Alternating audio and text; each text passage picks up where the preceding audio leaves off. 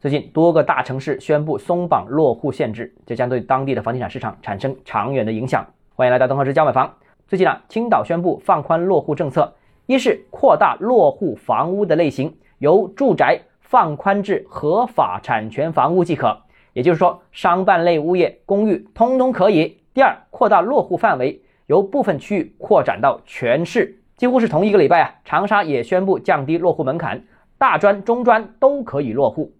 全国各地啊都在继续松绑落户限制，其结果一定是人口进一步往大城市进行集中。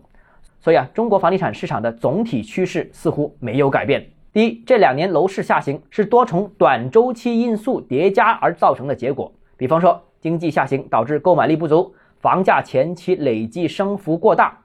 政策降温用力过猛等等，这些波动性因素过去之后。市场会重新被长期趋势控制。前面说的都是短期变量，而人口往大城市聚集，这个是长期的不变量。第二个就是新增人口落户，势必对应各类型物业的需求增长。比如进入一个城市就必须有住房，不管是买还是租；比如落户就要有房屋，像青岛，哪怕不是住宅，好歹也是个公寓或者办公室、商铺等等，